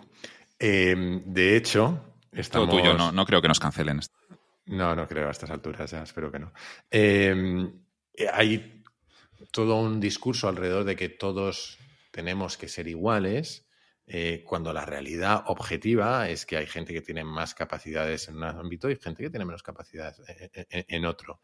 Em, hay, de hecho, em, hay mucha controversia alrededor de cualquier estudio que tenga que ver con las diferencias intelectuales entre hombres y mujeres o entre, entre razas, em, porque nos obsesionamos con una sola dimensión, que es eso que hemos llamado cociente intelectual, cuando a lo mejor lo que posiblemente encontraríamos es que determinadas personas tienen más capacidad para un área de la inteligencia y otras para otro área. Pero siempre se genera un, debate muy, muy incómodo y muy farragoso alrededor de, cualquier cosa que implique diferencias entre, entre gente que queremos que sea igual, pero que mm, genéticamente no tiene por qué serlo. El ejemplo clásico sería hombres y mujeres, mm. que lo, que hay es, es que podemos verlo aquí incluso con las preferencias de carrera, ¿vale? habrá un factor cultural, ¿no? Y mm, a la hora de estudiar una carrera, yo puedo entender, ¿no? De que eso pueda eh, favorecer en algún momento que haya más mujeres o más hombres en algunas profesiones por algún motivo de que, bueno, de que seguramente puede haber un factor cultural que si en una carrera están matriculados 90 hombres y dos chicas, es probable que esas dos chicas se sientan incómodos, incómodas. Eso sería el factor cultural. Y y, hay que cambiarlo también, es decir, hay que animar a que, bueno, que se puedan hacer algo, que las chicas puedan matricularse a esas carreras y también los chicos puedan ir a algunas carreras donde seguramente estaban dominadas antes por las chicas. Pero al final del día lo que encontraremos es que como no es únicamente cultural, incluso en los países, los países más egalitarios, eh, pienso en los nórdicos, cuando a los 18 años chicos y chicas tienen que escoger una carrera, eh, seguimos encontrando diferencias. y, esas diferencias ya no son por la cultura, son porque hay una configuración distinta y digamos que esto también condiciona el tipo de carrera que si queremos lidiar con problemas de personas o si queremos hacer otro tipo, otro tipo de trabajo, eso condicionará los porcentajes a la hora de registrarse en esas carreras. Te voy a hacer el contraejemplo solo por debatir entre nosotros, eh, aunque tengo tiendo a estar muy de acuerdo contigo, pero creo que en el aspecto cultural se incluyen otro montón de cosas, eh, por ejemplo, la falta de referentes, etcétera, que son históricas y que posiblemente se podrían eh, cambiar. Entonces, es muy, para mí es muy difícil realmente saber cuál es el factor determinante y si, por ejemplo, por poner un ejemplo que yo he vivido, si eh, en otro escenario cultural e histórico radicalmente diferente, en ingeniería de telecomunicaciones habría más mujeres que hombres, pero yo estudié en, un contexto determinado. Lo que pasa también, que no es un contraejemplo, pero es una reflexión que estaba haciendo mientras, mientras hablabas, es que también depende de cómo parcelemos la realidad, porque hemos decidido hacer esa distinción entre hombres y mujeres. Pero si parceláramos la realidad entre gente que prefiere la lógica al arte? O eh, quiero decir que simplemente la segmentación la hemos hecho por género, la podríamos hacer por otros criterios y a lo mejor simplemente nos saldría un 100% de personas que disfrutan de la lógica se meten en ingeniería y un 100% de personas que disfrutan de arte se meten en, el arte, pero estamos obsesionados en, determinadas dimensiones, con, muchas veces con motivos eh, lógicos, pero que no es la única forma de trocear la realidad, eso que quiero decir. Cambio de tema antes que nos cancelen. Venga, dale. ¿Cuándo seguir el instinto y cuándo no? ¿Cuáles son las conclusiones que tú has alcanzado sobre cuándo es bueno dejarse llevar por las sensaciones y cuándo deberíamos racionalizar? No, perdón, racionalizar. Utilizar la razón. es, distinto, es muy distinto. Sí, de hecho, básicamente creo que no hay que seguir la, intuición cuando necesitamos racionalizar. Eh, no, pero vamos a ver. Eh, yo no tengo una conclusión propia súper clara, pero he escuchado a distintas personas en distintos sitios, entre otros a Ramón Nogueras, por ejemplo, que he mencionado antes. Y, mi conclusión a día de hoy es, la intuición no deja de ser datos poco formalizados. Es datos que muchas veces parten de nuestra experiencia y simplemente no tenemos capacidad de expresarlos explícitamente y los tenemos ahí implícitamente. Em, el problema de la intuición es que entra ese sistema 1 y sistema 2, que, que tú también has hablado mucho de, Kahneman, entra y, nos lleva por delante. Entonces, la, pregunta más bien es cómo nos protegemos de, la intuición, de las intuiciones incorrectas. Y el mejor consejo que yo he escuchado hasta ahora son, creo que dos, a lo mejor me sale un tercero, pero me estaba acordando de dos. Uno, demora la decisión, no decidas en el momento. El refranero español es muy sabio, consúltalo con la almohada. Eh, porque ese sistema, e, e, e, ese sistema de atajos del que habla Kahneman entran sobre todo en acción cuando tenemos que decidir rápido. Em, la segunda que estaba pensando se la he escuchado a Tim Harford, que tiene varios libros maravillosos sobre cómo relacionarte con, los números. Em, eh, el, último se llama How to Make the World Add Up y él habla de cómo te hace sentir, escucha cómo te hace sentir una noticia, porque él habla de los sesgos que tenemos frente a una estadística. Dice, escucha cómo te hace sentir. Si tienes una eh, sensación emocional fuerte, posiblemente no deberías fiarte demasiado de la intuición porque te está nublando la capacidad de la razón. Em, entonces, esas, para mí son esas, por lo menos esas dos pistas las que me ponen en alerta de intentan no tirar por la intuición en este camino. Yo había escuchado a Kahneman decir que la intuición puede ser buena, pero cuando tienes experiencia también. Cuando lo mm. has visto esta situación durante 10, 15, 20 años, luego es bueno de algún modo seguir lo que te dice la intuición, pero que seguir la intuición cuando no hay experiencia previa también es una mala, una mala idea. De hecho, me has, recordado una idea que estaba pensando antes y es, hay un tipo que se llama Adam Robinson que dio una vez una charla que creo que no está disponible online, que era simplemente por qué cometemos estupideces, las razones por las que cometemos estupideces. Y una de ellas es una idea muy recurrente en Buffett y en Manger, que es somos más capaces de cometer estupideces cuando estamos fuera de nuestro círculo de competencias, cuando estamos fuera de algo que conocemos bien, más aún si tenemos prisa, más aún si estamos en presencia de otras personas que eh, tienen una influencia sobre nosotros porque tienen autoridad o porque queremos impresionarlas. Hay una serie de circunstancias que nos llevan a cometer estupideces. Y las estupideces muchas veces nacen de perseguir una intuición que realmente está condicionada por un montón de cosas. No es, la, no es la intuición de tu experiencia, sino que está condicionada por querer gustar al grupo, por querer tomar una decisión inmediatamente, etc.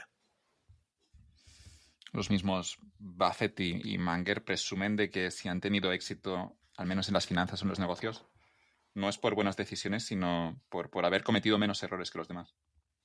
Bueno, es que esa es su maestría, ¿no? La de no cometer errores y tomar muy pocas decisiones, que esa es la otra maravilla que, tienen.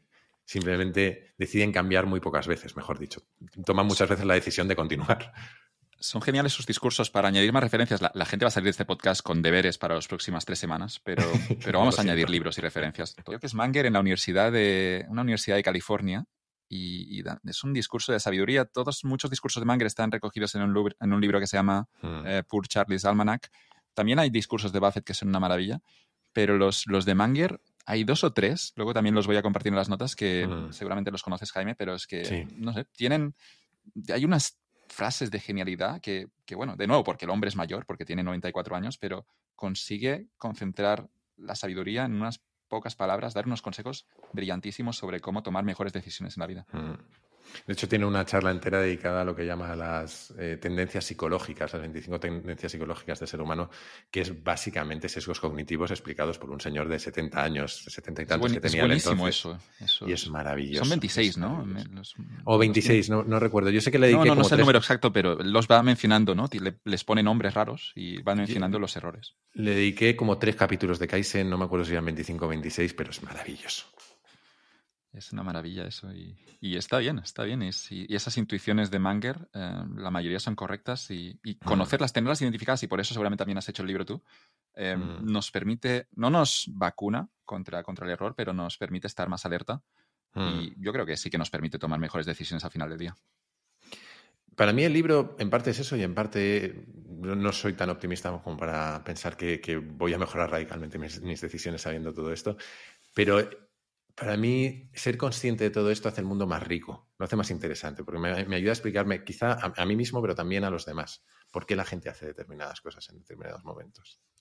Preguntaron a Kahneman si haber estudiado durante toda su vida esos sesgos cognitivos le hacía mejor decisor. La respuesta de Kahneman es que no, que, no le hacía de ninguna manera. El hombre que, ha estudiado más el tema decía que no era mejor decisor, que lo único que era sería más interesante en las fiestas porque tenía historias que contar, pero que eso era todo. Que haber estudiado a la hora de tomar la decisión, incluso con, con 80 años que tiene ya el hombre, no le hacía mejor decisor.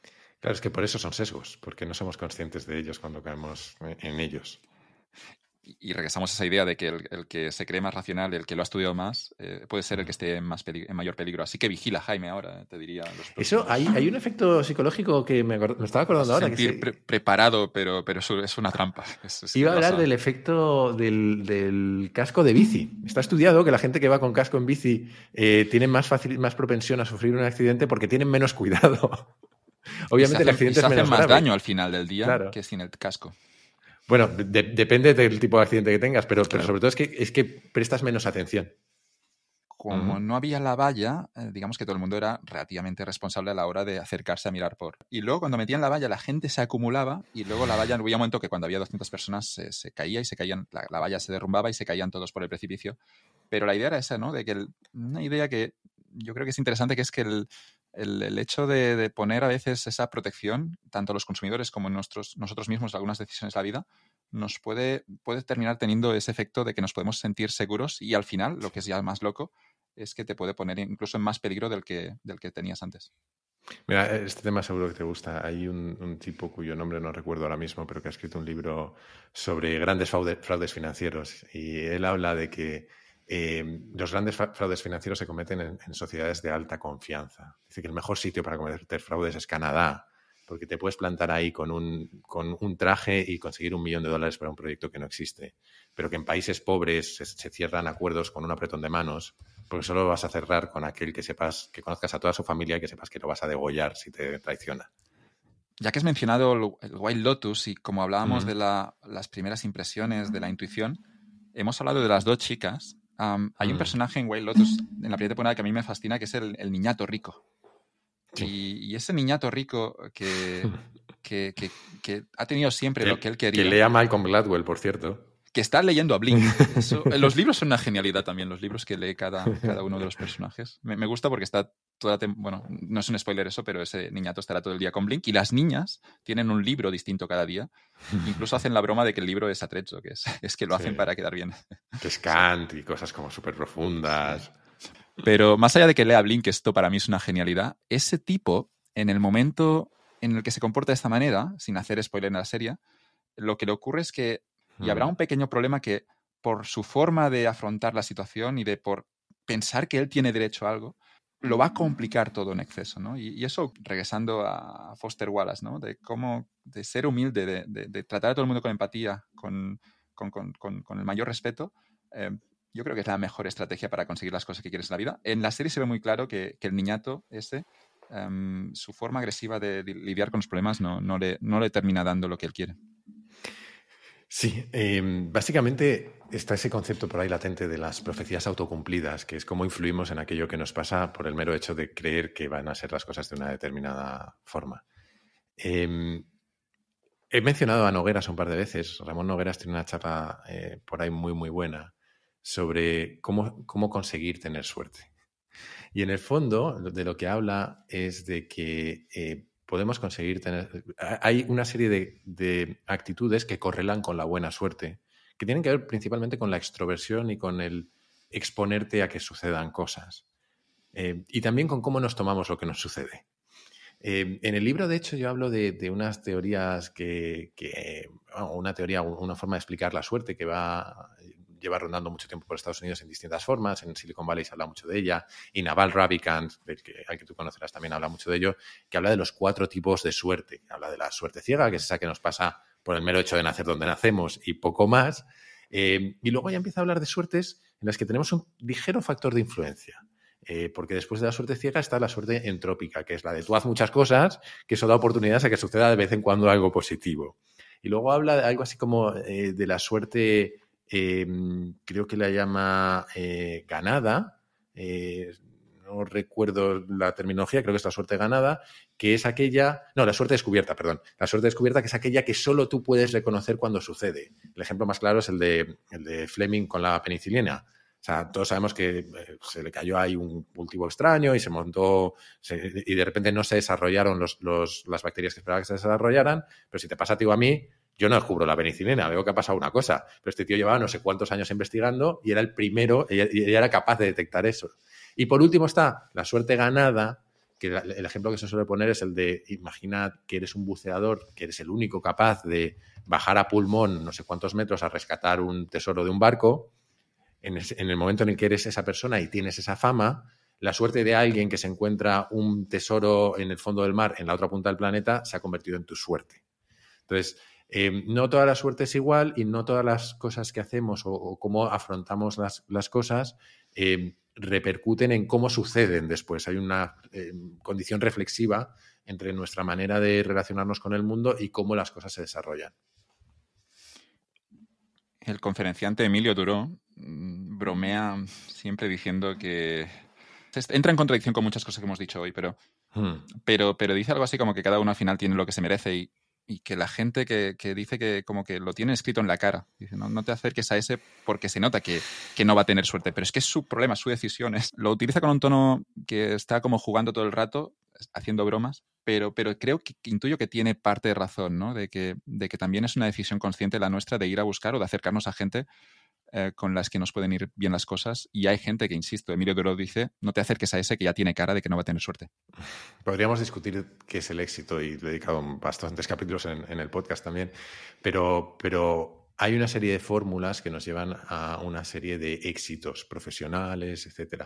Em, eh, por ejemplo, hay un autor que es eh, Barabasi, no me acuerdo de su nombre, que escribió la fórmula del éxito, que estudió cómo las personas con las que nos relacionamos en determinadas profesiones tienen un impacto mucho más determinante para que tengas éxito. Si eres tenista, tu capacidad técnica es brutal para, determinar el éxito que vas a tener o no. Pero si eres artista, el poder de tu red de alrededor va a ser mucho más determinante, porque hay muchos artistas y es algo profundamente subjetivo. Cuanto más subjetivo es el campo en el que te, en el que te mueves, más importante es aquello que no depende únicamente de tu talento técnico y que depende, por ejemplo, de cómo te relacionas con, otras personas.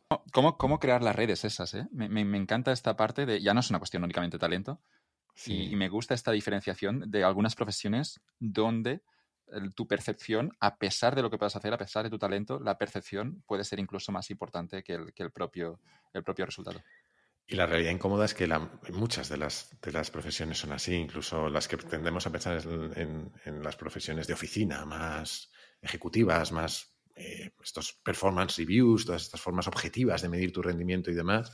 Vale, pero tú llevas una entrevista y o eres capaz de diferenciarte del resto en 30 minutos o nada de eso vale. Y ese diferenciarte del resto en 30 minutos muchas veces depende de cosas absolutamente subjetivas, como cómo simpático eres, cuánto sabes sonreír, o si es capaz de encontrar una historia en común con la persona que tienes enfrente.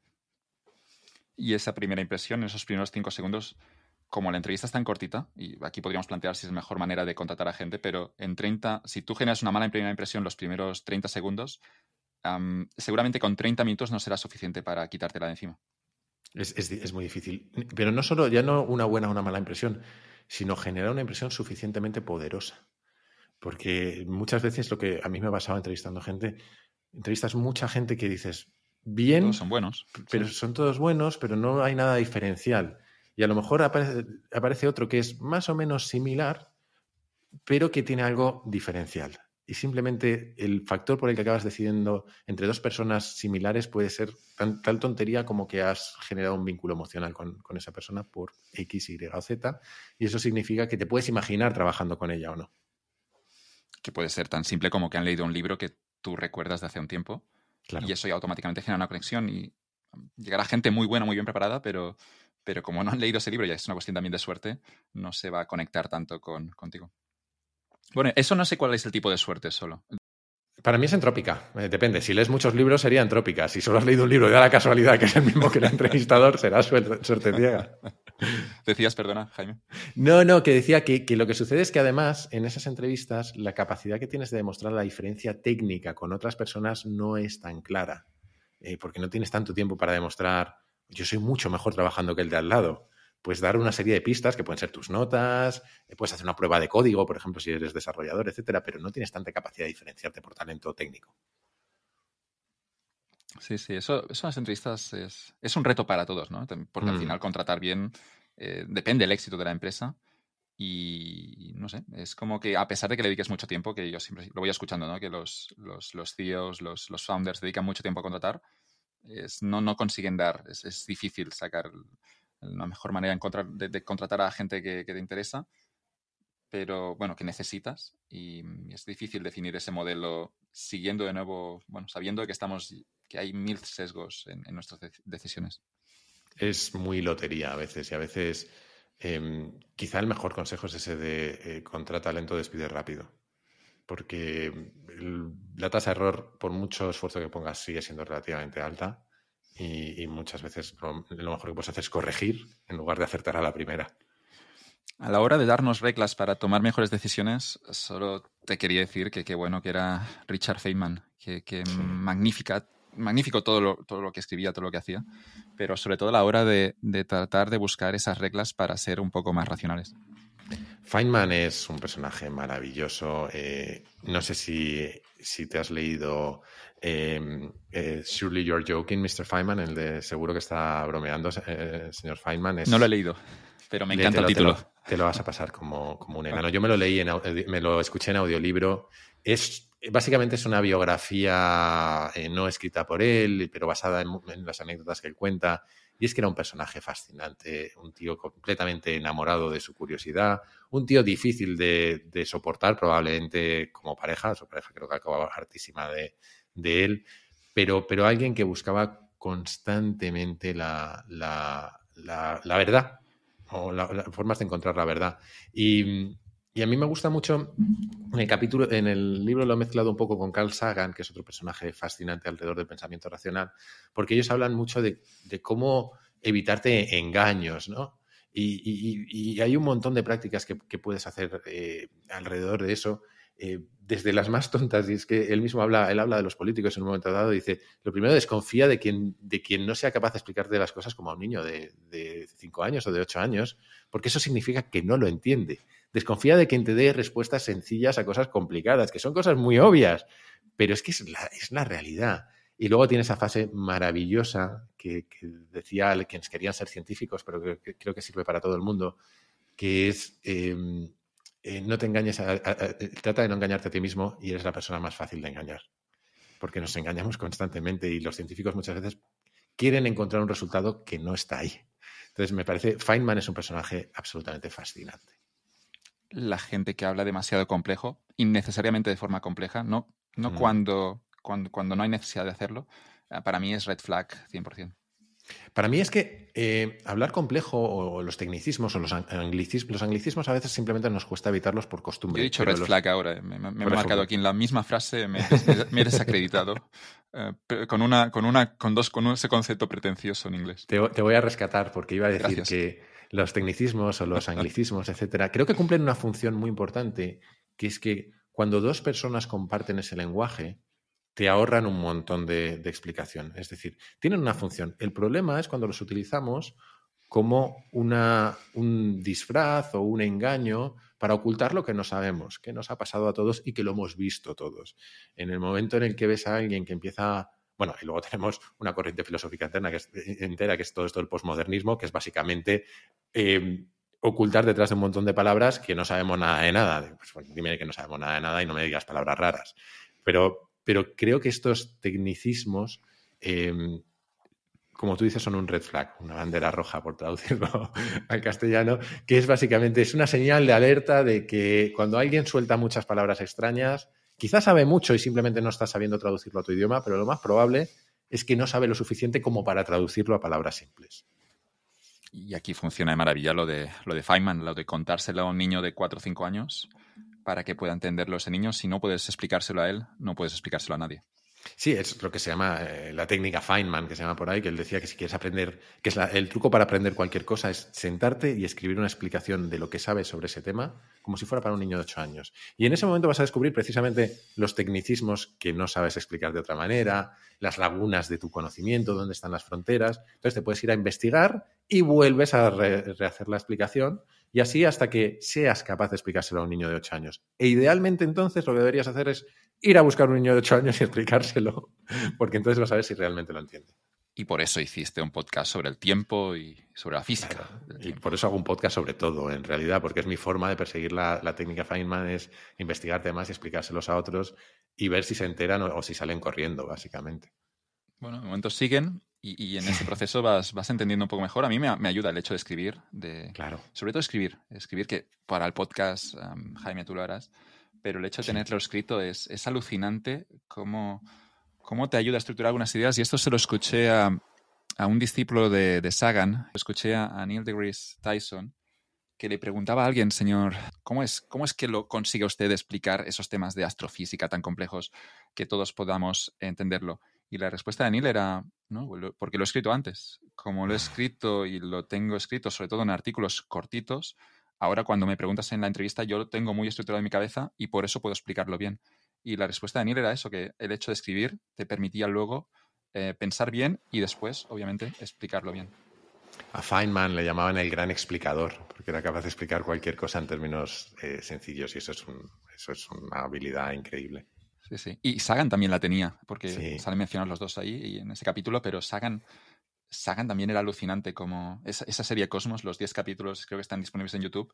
Es, una maravilla escuchar a Sagan, pero es una maravilla por cómo está estructurado su pensamiento, cómo te cuenta las cosas más complejas de una forma simple y es, es un placer escucharle. Solo y tiene, tiene Sagan, has hablado antes de los horóscopos y de eh, las maguferías y esas cosas, tiene un libro entero dedicado a esas cosas que se llama El mundo de sus demonios, que es básicamente un tratado de pensamiento racional maravilloso. Va a salir la lista de libros más larga que he publicado nunca en un podcast. Perdón. Pero lo, esperaba, no, no, esperaba otra cosa de ti, Jaime. cualquier otra cosa me, habría decepcionado, de hecho. Es que he escrito un libro, entonces tengo un montón de bibliografía que me acuerdo ahora mismo. Voy a, poner una única referencia que es tu libro y voy a decir, tienes que ir a Oye, yo, por mí encantado. Si se lo compran, yo encantado. Voy a hacer esto, voy a hacer esto, no, no es coño. Salida una única referencia por primera vez en este podcast y será tu libro y, y diré, por más notas, búscate en esa esa biografía, ah, bibliografía, perdona, hmm. que me acuerdo que decíamos antes de Buenafuente, creo que era Antonio Gala Buenafuente, le dijo, me he leído todos tus libros y Antonio Gala le corrigió, te has leído la bibliografía, pero no mis libros. y Buenafuente se rió porque decía, sí, sí, es que tienes razones. obviamente no los he leído todos. Del libro, bueno, simplemente animar a la gente a, a, leer, a leerlo. Iba a decir a comprarlo, pero, pero mejor que lo lean. ya lo digo yo. Ya está eso de comprar los libros y no leerlos. ¿Tú qué prefieres, que lo leen o que lo compren? Hombre, el mío que lo compren. Eh, básicamente, yo, siempre digo que los, los, libros se escriben para ser leídos, pero más para ser comprados. Luego ya cada uno que haga lo que quiera. Había un ranking ahora que se podía ver los libros que más se compraban y que no se leían, como la gente lo tiene en Kindle, hay estadísticas. Sí. Y el de Kahneman era, estaba arriba de todo eso de Thinking Fast and Slow, es bastante es que, tochaco. Es que no es fácil de leer. Y, ¿eh? salía que la gente, bueno, supongo que, empezaban con buenas intenciones, pero luego se atascaban. Y claro, tenemos ahora estadísticas de los libros que la gente compra más para decir que los tiene o para ponerlos en la librería, pero después que no, que no lo han tocado ni con un palo. Bueno, creo que es normal. Espero que no sea tuyo, no, lo quiero decir para. Ah, bueno, yo ya te digo que yo mientras se venda tampoco. Sí, yo ese es el primer criterio. Luego, eh, si se lo leen, lo agradezco mucho, pero el primer criterio es ese, porque además escribir un primer libro es más difícil que escribir un segundo o un tercer libro. Entonces, se agradece mucho el apoyo. Me gusta cuando cuentas el, problema Monty Hall, eh, eso de esa cabra, me, encantó ese, bueno, ese, ese, ejemplo de, ese programa de televisión. Sí, es, es, un infierno probabilístico, o mejor dicho, es un infierno de cómo de mal se nos da a los seres humanos percibir la, probabilidad. No lo vamos a desvelar entero porque creo que además es difícil explicarlo de palabra y es mejor que, que, la gente investigue sobre esto. Se llama así el problema de Monty Hall, pero es simplemente una idea de cómo, enfrentados hasta a circunstancias en las que la probabilidad no es evidente, la percibimos de forma completamente equivocada. Pero es sorprendente porque una vez entiendes cómo funciona el problema, básicamente el concurso de televisión debería terminarse. Ya no hay un juego y, no hay, realmente hay una única solución, una única decisión correcta. pero lo que encontramos es que el concurso estuvo muchos años y sigue, seguramente se sigue metiendo en algún país. O, con alguna variación, pero sin ir más lejos, lo mismo sucede con la lotería. Una vez que entiendes cómo funciona la lotería, lo más normal sería que nadie jugara, pero se sigue jugando y por lo tanto siguen existiendo las loterías. Me decía Kiko Llanero, es una cosa fascinante sobre las loterías que a veces jugamos porque, bueno, porque es poco dinero, ¿no? Y yo, como economista, a veces pensaba, bueno, es que también hay un trade-off. Es poco dinero, pero puedes soñar que mañana quizá cambiará mi vida, luego tu vida mañana no cambia decía una cosa que me encantó con la lotería. Dices, vale, es poco dinero. Pero ¿qué significa poco dinero? Porque con esto que vale 20 euros de un décimo de la lotería de Navidad, te puedes comprar un libro. Que con 20 euros puedes comprar un libro y realmente un libro te puede cambiar la vida. Después esta idea de que, bueno, gasto en la lotería porque es poco dinero y tengo mucho upside ah, con un coste relativamente bajo, eh, me gustaba cuando citaba ese ejemplo de, no, es que realmente es que podemos realmente comprar un libro con esos 20 euros y es que un libro también tiene el poder, es tan poderoso que te puede cambiar, te puede cambiar la es Que, es que hay algo que se nos da especialmente mal, que es en sí el pensamiento probabilístico, porque lo que tú acabas de decir es básicamente pensamiento probabilístico. ¿Qué es más probable? Valles, que me, Vallesiano, el, Por ejemplo, sí. ¿Qué, es más probable? ¿Que me cambie la vida un boleto de lotería o que me cambie la, la, vida un libro? Pues seguramente los dos es improbable que te cambien la vida radicalmente, pero posiblemente es más probable que te lo cambie un libro.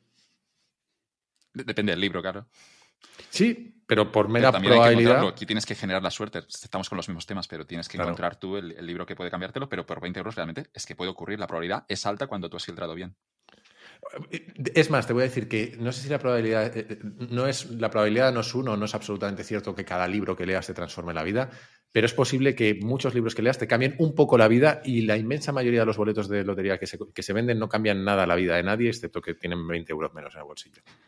Bueno, te vas a la cama pensando que, mañana. Es decir, sí que hay una pequeña ilusión de. Te genera una ilusión. Estás ilusionado. Y, con eso juegan los anuncios, ¿no? sí. Eh, no me llames iluso porque tengo una ilusión con eso y, con la presión de grupo, de no ser el único al que no le toque en la oficina. No vamos a convencer a la gente de no comprarlo. Yo no compro lotería, pero, pero también respeto. Yo, solo compro un, un, billete de lotería que es el de la oficina siempre, por lo que acabo de decir. Por no ser el único al que no le toque. Pero tú deberías estar por encima de esto, Jaime, perdona que te lo diga. Sí, bueno, todos tenemos nuestras debilidades. ¿Lo vas a comprar este año? ¿O después de escribir el libro has cambiado la opinión? Eh, escribir el libro es lo más parecido a una lotería, no sabes qué va a salir de eso, has invertido un montón de tiempo y de, horas y no sabes si se va a vender o no. O sea, que, eso es una lotería ya de por sí. La lotería como seguro. Compras la lotería por, pagas esos 20 euros por no sentirte como el único pringado cuando todos a tu alrededor ya son millonarios. Efectivamente, para mí es una, es una póliza de seguro. Bien, bien. Bueno, que, tampoco hay que ser racional todo el rato. No, esto suena, suena aburrido capítulo final que, aparecen lecciones, cosas que aprendiste de los hackers. Y no sé si quieres desvelarlo o lo dejamos como. ¿Cómo se llama esto? No, encantado de contarlo. Si no, lo compartimos. ¿eh? Yo, insisto que, la gente compre el libro y luego ya si quieren que lo lean o no. No, pero mira, este si quieres podemos contarlo porque además... Me gustó, me gustó esta idea de los hackers, me, gustaron las, las, ideas que compartías en ese capítulo. No necesitan ni comprar el libro si quieren para esto, porque leí un capítulo de Kaizen que, que era algo así como principios de la cultura hacker. Y es que es verdad, yo en los, pues, hace más años de los que quiero pensar, cuando tenía eh, 14, 15 años, eh, llegó Internet a mi casa y el Internet que me encontré no es el que hay ahora, me encontré una cosa bastante más asalvajada, eh, donde era relativamente fácil acabar en foros de hackers y en cosas muy extrañas, algunas de ellas que espero olvidar alguna vez. Y, y en, esa, en esa interacción con los hackers yo no me hice hacker, aunque hice mis pinitos, pero era demasiado vago para aprender. Pero sí que me encontré una cultura muy curiosa porque está absolutamente enfocada en el mérito y el aprendizaje, que es algo que no solemos pensar. Eh, en, la cultura hacker de los 70 y los 80, ahora no, puedo hablar de ello, pero lo que yo viví en los 90 y principios de los 2000 era heredero de aquello. Em, era una cultura basada en la curiosidad, en perseguir tu curiosidad y en aprender haciendo. Y para mí esas son dos claves que me han acompañado toda mi vida y que y que eh, en el fondo creo que, que traslucen en todo lo que hago. Al final, Kaizen es una persecución continua de la, de la curiosidad y de alcanzar el conocimiento a base de sentarte a seguir la técnica Feynman, pelearte con un problema hasta que lo entiendes. Mm, no sé si, si, la gente que nos ha escuchado, si, si, van a tomar mejores decisiones. Insisto que no está claro. Kahneman decía que no.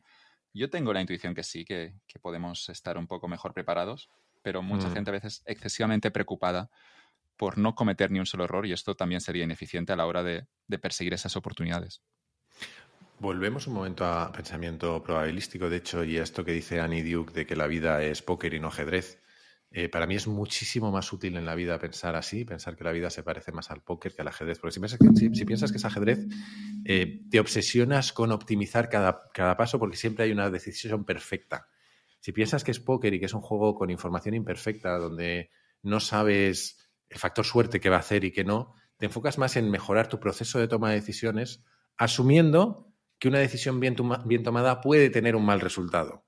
Y una decisión mal tomada puede tener un buen resultado, que para mí es una idea poderosísima porque te, te, permite ocuparte de aquello que sí depende de ti, que es de intentar tomar bien la decisión, es decir, siguiendo un proceso lo mejor posible, sabiendo además que no va a ser perfecto, que en ese factor suerte están tus propios, tus propios sesgos, el, propio azar, un montón de cosas que van a, a limitar tu influencia sobre el resultado final y que no te vas a desarrollar en áreas donde no identifiques una ganancia directa. Esto ocurriría si, lo, si jugamos como en el ajedrez, voy a hacer los movimientos que me van a llevar a un sitio donde hay esa, ese resultado.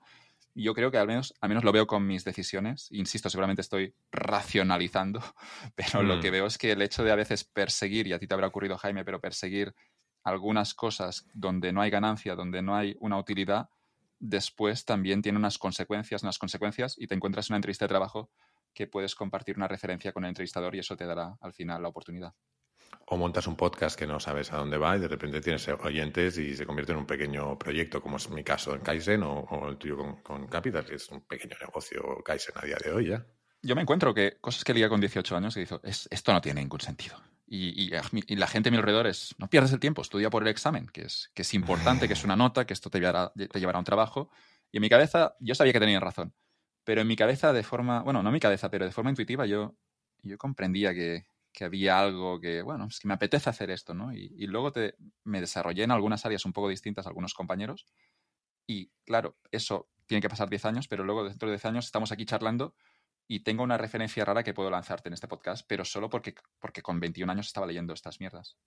Bueno, primero es que yo he sido un hiperoptimizador muchas, en muchas fases de mi vida y he llegado a la conclusión de que la hiperoptimización pagas unos peajes que no son, de los que no eres conscientes. El primero y el más claro es lo que acabas de decir tú, que es que vida solo tenemos una y no puedes estar optimizando todo porque te, es muy difícil limitar el disfrute de la exploración la exploración tiene un disfrute, pero no tiene un pago inmediato.